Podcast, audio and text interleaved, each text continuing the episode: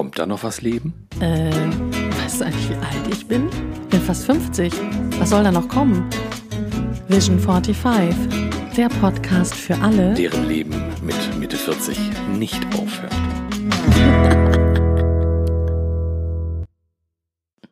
Hallo und herzlich willkommen zum Vision 45 Podcast mit dem wunderbaren Markowitz.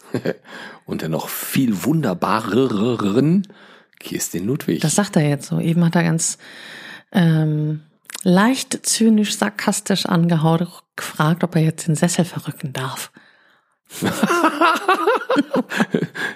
jetzt frage ich, dann ist es auch nicht okay. Ja, was denn nun? Also ja, es sowas. gibt halt immer Potenzial, Sachen falsch zu machen. Ja, ne, das ist, ich glaube, als. Ich wollte es nur noch mal kurz anmerken. Und ich habe generös gesagt, natürlich. Jetzt bin ich gespannt, wenn ich das nächste Mal hier bin und nicht frage, was denn dann ist. Aber Na, du hast jetzt in Bezug auf den Sessel den, den Darfterschein. Hattest du ja vorher auch. Ja. Ich wollte ja nur, weil wir ja über ähm, äh, sich selbst so sein lassen und so sprechen wollten, einfach mal öffentlich machen, wie, wie ich das mache. ähm, und heute geht's um ein ähnlich spannendes Thema. Es geht ums Thema Angst. ja, Angst. Was fällt dir denn als erstes ein zum Thema Angst, Markus? Ähm, was fällt mir als erstes an, äh, ein zum Thema Angst? Also ähm, tatsächlich vieles aus dem Bereich meiner Arbeit. Wenn Menschen zu mir kommen mit Flugangst, Spinnenangst, Höhenangst, Zahnarztangst, ähm, und das meistens auch so nennen. Das ist so das allererste, was mir dazu einfällt. Und das meistens auch so nennen? Ja, die nennen es so. Ich habe Flugangst. Ja, das haben sie dann ja auch. Naja, die sagen ähm, nicht, ich fühle mich unwohl beim Fliegen oder irgend sowas, sondern die sagen wirklich, ich habe Angst. Haben Und, ja auch vermutlich. Ja. Mhm. ja. Ja. Also ich habe ab und zu ja Menschen, die mit Redeangst zu mir kommen. Mhm. Und ähm, das ist auch von der Empfindung her eine Angst. Es steht oft was anderes steckt dahinter, eine andere Emotion, aber ähm, das wird auch als Angst empfunden. Mhm. Ähm, oder irgendwann hatte ich mal eine, ähm, ex, ja, eine Extremsportlerin nicht, aber eine, die einen Sport betrieben hat mit einer relativ hohen Unfallgefahr. Ähm, die hatte dann auch ein paar Unfälle mit mehreren Knochenbrüchen. Und die hatte natürlich dann Entschuldigung. Oje, oje. Oje. Ähm, hatte dann äh, nachvollziehbarerweise Angst vor einem weiteren Unfall mit weiteren Knochenbrüchen. Das hatte ich im Coaching auch schon. Mhm. Im Motorradsport war das der Fall. Fahrrad bei mir, ja. Mhm. Und ähm, das ist natürlich dann auch eine Angst. Ja. Was ist denn eigentlich eine Angst? Also das wird ja immer sehr, manche sagen ja auch, ich, wenn sie eine ganz starke Angst haben, zum Beispiel, sie haben eine Phobie, Mhm. Und ich glaube, dass da ganz viele äh, Begrifflichkeiten für ein und dieselbe Sache genutzt werden. Man merkt, dass Herbst ist, ne? Wir sind Wir hier räuspern so hier. Hüstelig und so. Hüsteln. Hüsteln. Ja. Stimme leicht. Ja. Am Kretzeln. Meine Güte, was ist denn hier los? Ähm, ja, und rein äh, psychologisch gibt es die Unterscheidung zwischen Furcht und Angst. Wobei ich, wenn ich so überlege, die wenigsten Leute sagen, ich fürchte mich vor das etwas. Das höre ich ganz, ganz selten. Höre ich auch ganz selten. Es, also ich finde auch Furcht ist gefühlt für mich ein deutlich älterer Begriff als Angst. Mhm. Und alltagssprachlich wird das Ganze auch synonym benutzt. Das heißt, man sagt Angst, wenn man eigentlich eine Furcht meint. Äh, was ist der Unterschied? Der Unterschied zwischen Angst und Furcht ist, dass eine Angst mh, mm, eher sich auf etwas Undeutliches bezieht, also auf etwas Unkonkretes, allgemeines, gegenstandsloses, wie hier steht, frei flottierendes, ungerichtetes, diffuses Gefühl, das nicht zu konkreten Handlungen führt oder führen kann. Ähm, und es gibt dann auch noch die Furcht, die eher spezifisch ist, gegenstandsgerichtet, das heißt auf etwas Konkretes, ein konkretes Objekt oder eine bestimmte Situation, die ähm, dann ja wirklich eine konkrete Bedrohung beinhaltet. Also wenn ich mit dem, mit dem Auto auf, ähm, auf eine Hafenkante zufahre und ich weiß, dahinter ist der Hafen und äh, die mhm. Bremse funktioniert nicht, dann kann ich sagen, ich habe Angst, aber gemeint ist damit tatsächlich dann Furcht. Weil es ja halt eine reale Bedrohung ist. Weil es eine reale Bedrohung ist mhm. und auch eine reale mein Leben bedrohende äh, Situation, in der ich mhm. stecke, während die Angst dann zum Beispiel auftreten würde, wenn ich das Ganze gut überstehe und trotzdem nachher jedes Mal, wenn ich am Hafen bin, auch wenn ich auf sicherem Grund stehe und vielleicht gar nicht im Auto bin, Angst empfinde. Mhm. Also das Gefühl, obwohl mir nichts passieren kann. Und wir sprechen heute über Angst, weil Furcht das ist ja eigentlich ein sehr sinnvoller Warnmechanismus. Ich wollte sagen, das ist ja eine ganz hilfreiche Geschichte, dass wenn man sich fürchtet, dass dann der Puls steigt, dass wir dann ähm, auch ähm, gehirntechnisch in so einen Modus gehen, dass wir jetzt eher ähm, auf äh, ich funktioniere jetzt gerade noch und nicht mehr drüber nachdenken. Mhm. Ähm, das ist ja dann eine sehr hilfreiche Geschichte, dass ich auch reflexartig handeln kann, ähm, meine Sensitivität höher ist und und und ähm, so dass ich dann auch gut ein Notfallprogramm abspulen kann in dem Augenblick, wo ich mich fürchte. Ja, ganz genau. Und das ist übrigens, die Symptome bei Angst und Furcht sind, man könnte sagen, deckungsgleich. Und deshalb können die Leute das oftmals nicht so richtig unterscheiden. Ja, ich glaube, das ist auch eher so eine in der Realität, also wenn man das rein an Körpersymptomen feststellt, wahrscheinlich keine so große Unterscheidung, mhm. sondern eher so eine auf dem Papier, so ein Ding. Für die Wissenschaft vielleicht. Und für mich ist das aber tatsächlich auch, ich weiß nicht, vielleicht geht's ja einem, dem einen oder anderen auch so, mm, wenn ich das Ganze versuche einzugrenzen, also wenn ich äh, Angst habe vor etwas, und es ist jetzt keine Angst, die mich total außer Kraft setzt und total lähmt, sondern eher eine Angst vor einer neuen Situation. Mhm. Ähm, wo ich dann sagen würde, oh, mir geht hier gerade der Arsch auf Grundeis, dass äh, ich dann schaue, ist das eine reale Bedrohung? Also ist das eher eine Furcht oder ist es ja, eher so ein Kopfding. Und habe ich einfach Angst, einfach im Anführungsstrichen. Mhm. Mir hilft das, wenn ich weiß, äh, ich werde vermutlich äh, nicht davon sterben. Hm. das war unsere Sorry. Der wollte raus. Ja, dann haben wir ja sehr, sehr häufig, und das, äh, ich glaube, das, was bei vielen Menschen auch durchaus Angst auslöst, ähm, ist das Thema Veränderung. Das war ja, also, Veränderung ist, geht ja auch gar nicht. Nicht? Mhm. Nee, ne? Veränderung geht nicht, du hast völlig. Weiß ja nicht, was hinten dabei rauskommt. Nee. Aber da merken wir halt, das ist gar keine Furcht, sondern das ist tatsächlich eine Angst, weil es ist so diffus und so kopfkinotechnisch bearbeitet, dass es noch gar keine konkrete Situation ist, sondern dass ich anfange, mir Bilder zu stricken, zu malen oder wie ich auch immer das nennen möchte, die dann dazu führen, dass ich ähm, ja mit der Veränderung noch mehr und mehr ein Problem habe. Mhm. Hm. Ähm, wir haben uns überlegt, ja, erstmal, es ist eine ganz spannende Frage, wenn so ein diffuses Gefühl entsteht von Angst, dass man erstmal überhaupt definieren muss, was ist denn das für eine Angst, dass man raus, versucht rauszufinden, um was geht es denn? Ich glaube, das ist so der erste Schritt.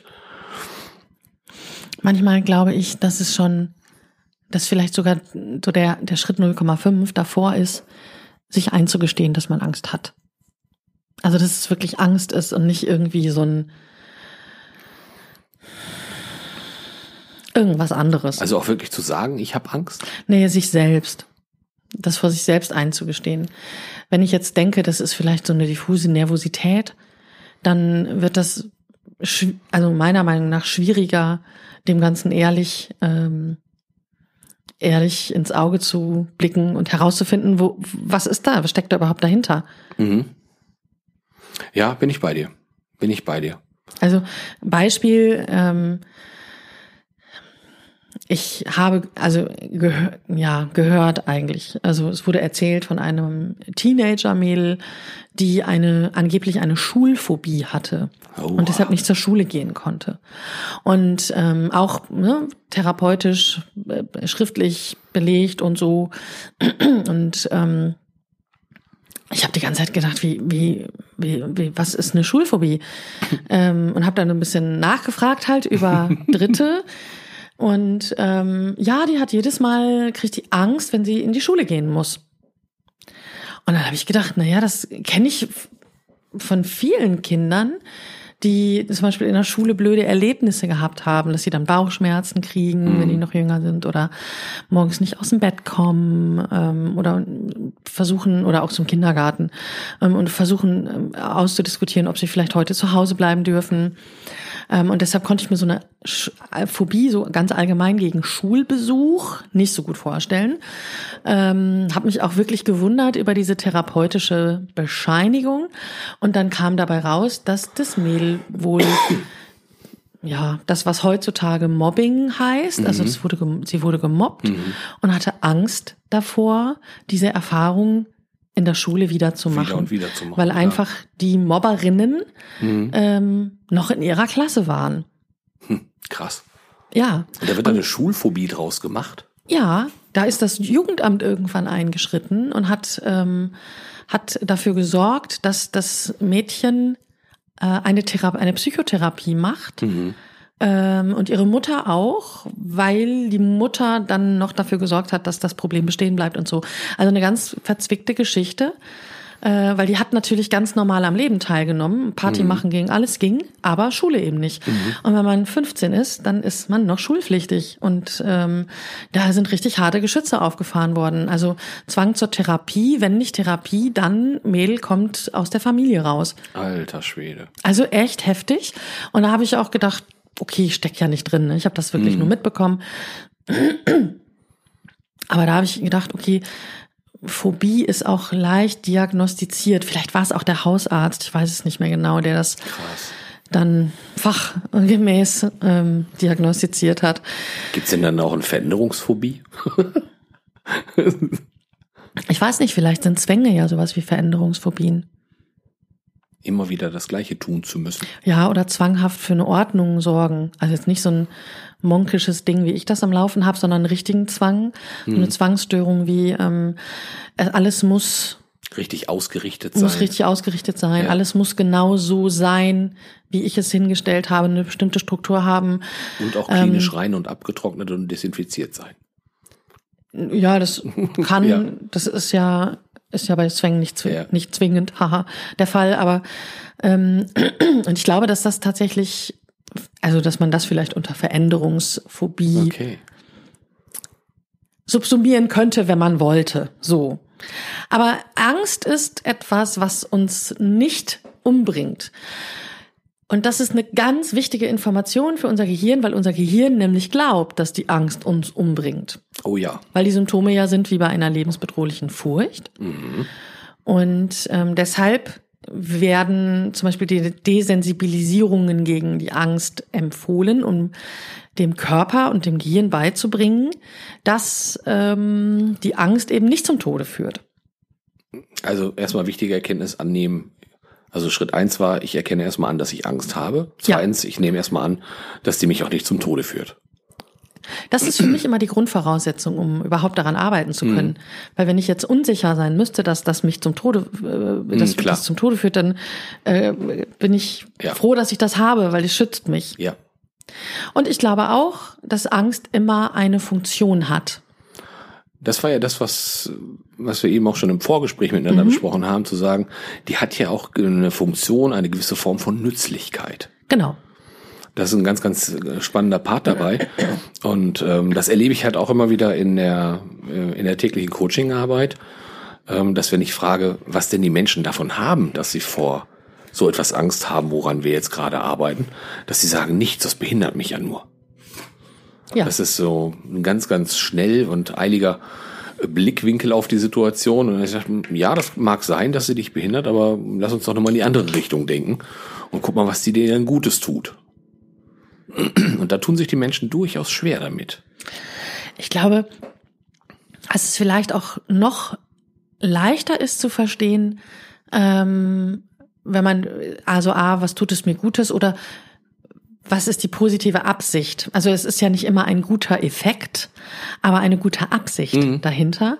Manchmal klappt das halt nicht mit der guten Absicht. Also ganz konkretes Beispiel, derjenige, der raucht zum Beispiel, der raucht möglicherweise, um sich eine kleine Pause zu verschaffen und sich so runterzuregeln, mhm. das mit der Hilfe von Nikotin und äh, tiefem Atmen und aus der Situation sich entfernen ja auch super funktioniert. Mhm.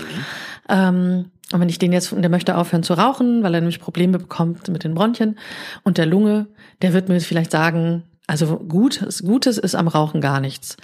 Aber die positive Absicht ist ihm, Entspannung und Pausen zu verschaffen. Ja. Und dann finde ich das immer viel leichter zu akzeptieren, wenn ich sage, okay, Thema leider nicht äh, erfüllt, Thema verfehlt, aber die Absicht, die ist gut. Die ist eine gute, definitiv.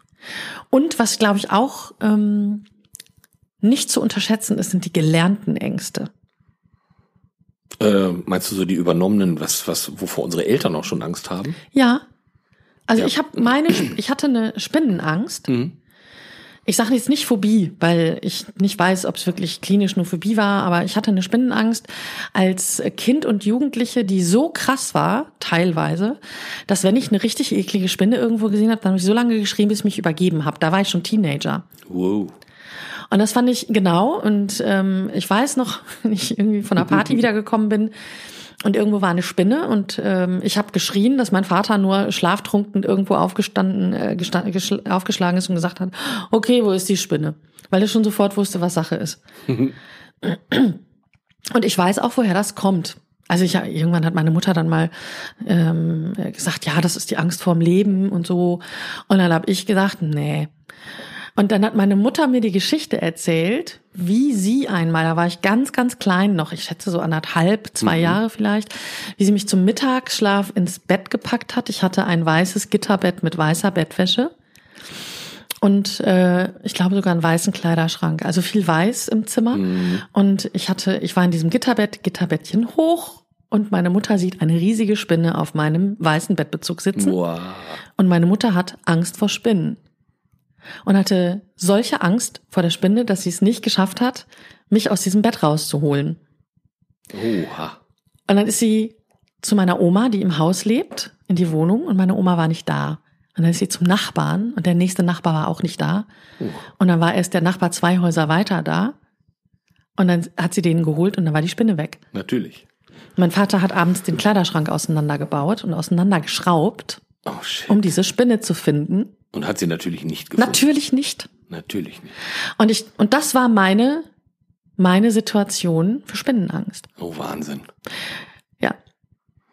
Ja, das ist ganz spannend, das, was wir auch immer im Coaching erleben. Wenn Menschen zu uns kommen mit einem aktuellen Thema wie Fliegen oder Spinne oder Zahnarzt, was dann sehr, sehr häufig äh, gar nichts mit der Gegenwart zu tun hat, sondern in, in irgendeiner mhm. Art und Weise an etwas Ängstliches gebunden ist. Und dann kann das tatsächlich sein, dass man irgendwie schon zweimal Angst gehabt hat, was gar nichts mit einer Spinne zu tun hat. Und dann kommt beim dritten Mal die Spinne dazu. Und dann entwickelt der Mensch eine Spinnenangst, obwohl es so gegenständig ist, es ursprünglich gar nicht um Spinnen ging. Oder es war in der Situation einfach eine Spinne dabei. Auch das kann. Und das Unterbewusstsein sein. hat die abgespeichert und man selber weiß das aber gar nicht mehr. Und ich fand das, finde das wirklich spannend, weil dann, ha also ich habe diese Angst gelernt. Ich habe das von meiner Mutter gelernt und ich habe sie spannenderweise dann auch wieder verlernt. Also mhm. sind jetzt immer noch nicht meine Lieblingstiere, ähm, aber ich bin so weit mittlerweile, dass ich sie nicht töten muss, sondern dass ich sie fange und nach draußen bringe. Wobei ich sagen muss, wenn mein Mann da ist, dann macht der das. Ich fand das ganz spannend. Ich habe ein Beispiel gehört von einer, ich glaube, sie ist Kugelstoßerin, die Christina Schwanitz, ähm, die dann mal Olympiasiegerin, glaube ich, geworden ist und auch mit einem Coach gearbeitet hat. Mhm. Die hatte immer wieder Probleme, im Wettkampf Leistung abzuliefern. Mhm.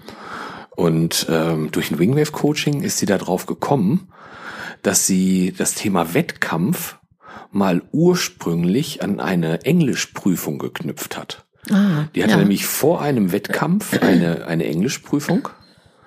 Ähm, die war leistungstechnisch schon sehr schwierig. Und dann musste sie nach der Prüfung wohl auch noch mit dem Taxi irgendwie zum Wettkampf gebracht werden. Und die Fahrt dorthin muss wohl auch sehr, sehr beschwerlich gewesen sein, wenn ich die Geschilderung richtig in Erinnerung habe. Und dann hat sie sozusagen die Taxifahrt und die Prüfung an den Wettkampf des Tages geknüpft, mhm. so dass immer wenn Wettkampf kommt, die Erinnerungen an die Taxifahrt und die Englischprüfung hochgekommen sind und sie dann davon abgehalten haben, entsprechende Leistungen im Wettkampf abzuliefern. Mhm. Also es sind manchmal sehr irrationale Verknüpfungen, die da drin entstehen. Ja, und das sind jetzt ja auch nicht die klassischen Ängste vor Veränderung, aber manchmal eben doch. Ich habe eine Situation noch im Auge, das fand ich sehr, ähm, sehr klassisch, weil sich das in zwei Richtungen ausgewirkt hat, nämlich eine ähm, eine junge Frau, die Höhenangst hatte irgendwann plötzlich. Mhm und große Probleme, sich auf Beziehungen einzulassen. Und ähm, wir haben dann so ein bisschen rumgesucht. Und ich habe dann gesagt, na ja, die Höhenangst, das muss ja nicht von Höhe ausgelöst worden sein, aber das reicht schon manchmal in hö größerer Höhe eine unangenehme Erfahrung zu machen oder ein unangenehmes Gefühl zu haben. Und dann hat sie gesagt, ah, oh, ah, ja, jetzt war, jetzt habe ich eine Idee gerade. Ähm, sie war mal auf einem hohen Turm, 150 Meter oder so. Und ähm, dann hat ihr derzeitiger Partner mit ihr Schluss gemacht per SMS oder per auf WhatsApp oder Mailbox-Nachricht, ich weiß es nicht mehr genau. Und das hat sie so schockiert und dann ging es ihr so schlecht, weil sie wohl sehr verliebt war, obwohl die Beziehung war noch nicht so weit gediehen, mhm. dass sie das einerseits auf die Höhe übertragen hat, dieses Gefühl, und andererseits auf Beziehungen. Ach du Scheiße. Ja. Ja, dann. Ja. Herzlichen Glückwunsch zur nächsten Beziehung. Ja, so Doppeltreffer. Boah. Und das dann, wenn ich dann zum Beispiel mir vornehme, also ich habe so eine Erfahrung gemacht, und ich nehme mir dann vor, ich, ähm, ich erkenne das jetzt an, dass ich Angst habe vor Beziehungen zum Beispiel, und dann überlegt man ja, was ist es denn? Vielleicht ist es die Nähe, vielleicht ist es dies, vielleicht ist es das. Ähm, und ich akzeptiere, dass es eine Angst ist, dann kann ich ja lange suchen in der Beziehungserfahrung, die ich habe und werde das unter Umständen gar nicht finden. Krass. Aber manchmal hat man dann so ganz komische Ideen, dann schickt unser Unterbewusstsein uns einen Impuls und ganz häufig führt der uns dann auf die richtige Spur. Also zum, zum Umgang damit ähm, rate ich ja auch gerne dazu, das nicht alles mit sich selbst und alleine auszumachen, sondern ähm, vielleicht auch mal mit einer guten Freundin, einem guten Freund darüber zu sprechen. Die ja. haben immer mal wieder einen anderen Blick auf dich ähm, und sind emotional weniger gefesselt wie du mit dem, mit dem Thema, in dem du da gerade drin steckst und haben es leichter, dir sozusagen auch ein ganz klein bisschen auf die Sprünge zu helfen, auch wenn die noch kein Coach sind. Ja, oder die in der Situation geben die dir den kleinen Schubs, den du brauchst. Oder mhm. wenn du dir den Schubs selber gegeben hast, die sagen, die können dich dann anfeuern und sagen, ja, das ist super, das machst du richtig, das mach das mal weiter. Ähm, ich weiß es, ich habe ja auch immer so Probleme gehabt mit Beziehungen und mich darauf einzulassen. Und ich habe da ganz viel mit Freunden drüber gesprochen, nachdem mir erstmal klar war, was der Grund ist und welche Angst dahinter steckte. Und das hat mir total viel geholfen. Und was mir auch ganz wichtig ist, mach dich deshalb nicht runter. Ja. Jeder kennt Angst. Ja. Und die Erkenntnis, dass das vielleicht sogar eine irrationale Angst ist, macht's, macht da keinen Unterschied. Das ist völlig egal. Die haben wir alle. Ja, wir haben aber diesen Perfektionsanspruch. Wir müssen toll sein und alles. Und Angst passt da natürlich wirklich so richtig gar nicht dazu. Nee, aber wir könnten uns ja mal outen. Du könntest eine Angst nennen, die du hast. Ich könnte eine Angst nennen, die ich habe. Fällt dir spontan eine ein? Sag jetzt nicht nein. Doch, mir fällt spontan auch eine ein. Ja, dann hau raus. Ja, ich stecke gerade in so einer kleinen Beziehungsgeschichte drin und ich merke, ich werde immer total unruhig, wenn ich von meiner allerliebsten gerade nichts höre. Ähm, das macht mich echt ein bisschen vogelig. Das merke ich tatsächlich. Das sind ähm, da entsteht wirklich Unruhe und ähm, ich freue mich auch, wenn wir gleich dran arbeiten und der ganzen Geschichte mal ein bisschen genauer auf den Grund gehen. Ähm, auch da ist was Irrationales daran, zu sagen, ich weiß, dass das alles, äh, alles gerade schön ist und alles gut, aber irgendwie merke ich, dass mein Körper da reagiert und ähm, ich da alleine gerade noch nicht rauskomme. Aber wir haben ja schon ein bisschen darüber gesprochen, ähm, bevor wir jetzt hier gerade auf den Startknopf gedrückt haben, was denn das Thema sein könnte und welche Historie ich ja sonst in Beziehungen gehabt habe. Und ähm, ich freue mich da gleich sehr auf deinen Blickwinkel, dass wir den weiter noch mal ein bisschen durchforsten. Und den kennst du ja schon, meinen Blickwinkel. Ja.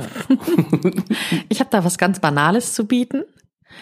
Ich fühle mich total unwohl, wenn ich schwimme und äh, den Boden nicht sehen kann. Boah. Das finde ich ganz eklig. Also so in, in, in tiefes Wasser zu gehen, ähm, kein Ding. Wenn ich den Boden sehen kann. Also Hallenbad vier Meter tief, alles gut. Super. Aber mehr, 1,50 Meter und trüb? Nee, nee, das ist nicht schön. Also Okay. in trübes Wasser gehe ich sowieso nicht, weil ich das eklig finde.